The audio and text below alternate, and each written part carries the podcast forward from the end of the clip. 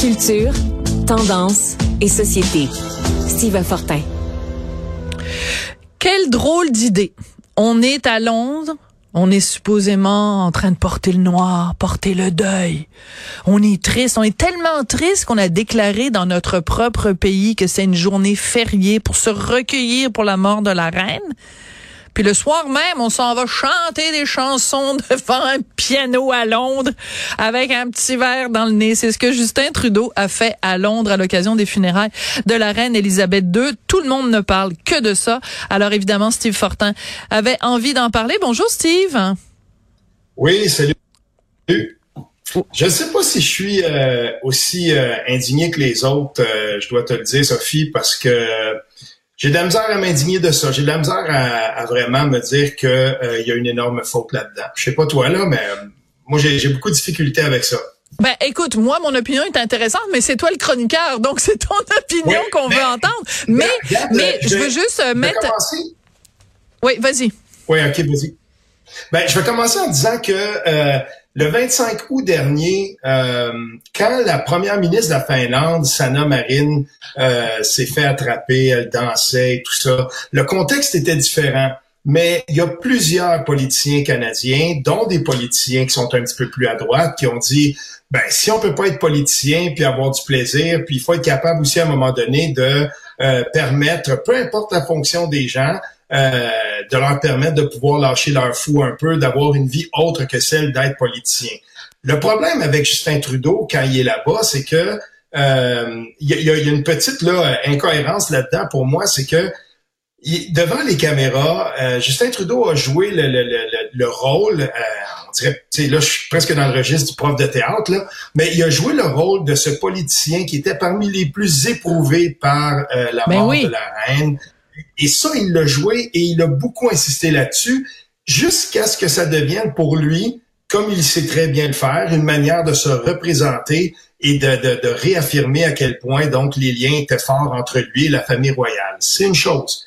Mais dans tous les deuils, à un moment donné, euh, j'ai perdu quelqu'un proche de moi il y a pas tellement longtemps, très proche. Et puis, oui, il y a eu des moments où on avait envie de pleurer, mais oui aussi, il y a eu des moments, c'est comme ça, ça vient tout ensemble, ça. Puis il y a eu des moments où on avait, on, on avait des fourrés, puis on s'est, on, s'est franchement amusé. Oui. Ça vient tout ensemble. oui, mais en même temps, premièrement, c'est pas sa grand-mère à lui qui est morte de Justin Trudeau. Fait que, on, c'est, moi, j'ai la difficulté à réconcilier les deux. C'est-à-dire que d'un côté, il fait comme si, oh mon Dieu, c'était un drame, puis c'était, euh, c'était sa mère qui était morte. Puis de l'autre côté, il est sur le party en t-shirt puis en wait down, puis euh, on, s'amuse, puis tout ça. Et de toute façon, il y a quelque chose de fondamental, c'est que quand tu es un leader politique, tu es toujours en représentation. Il faut toujours que tu vives ta vie comme s'il y avait une caméra qui t'observait. Alors, tu te promènes pas en t-shirt dans le lobby d'un hôtel. Tu prends pas un verre de trop. C'est plate, mais c'est comme ça. Et tu ne te mets pas à chanter une toune euh, alors que tu es censé être là pour des, des funérailles. Et, Grégory Charles est intervenu parce que c'était lui qui était au piano et il a déclaré à nos collègues de Salut Bonjour, il a dit, ben moi je les vois travailler, ces gens-là ils travaillent très fort le soir, ils ont toujours bien le droit de, tu sais, dénouer la cravate. Oui. Mais il est premier ministre du Canada, tu peux pas te permettre de faire le party.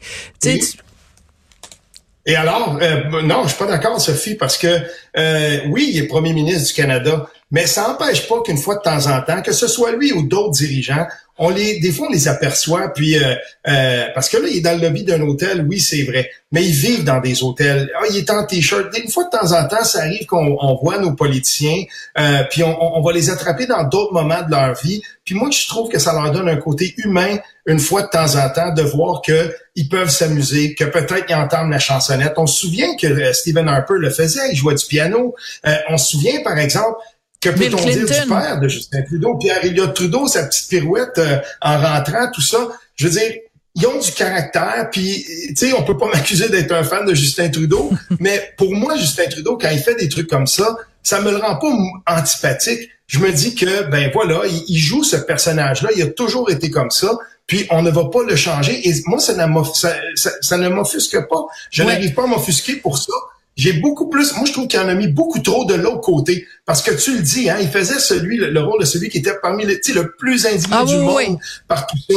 Je pense qu'il en a trop mis de ce côté-là. C'est là qu'il aurait peut-être dû faire preuve d'un petit peu plus de retenue parce que c'est drôle, hein?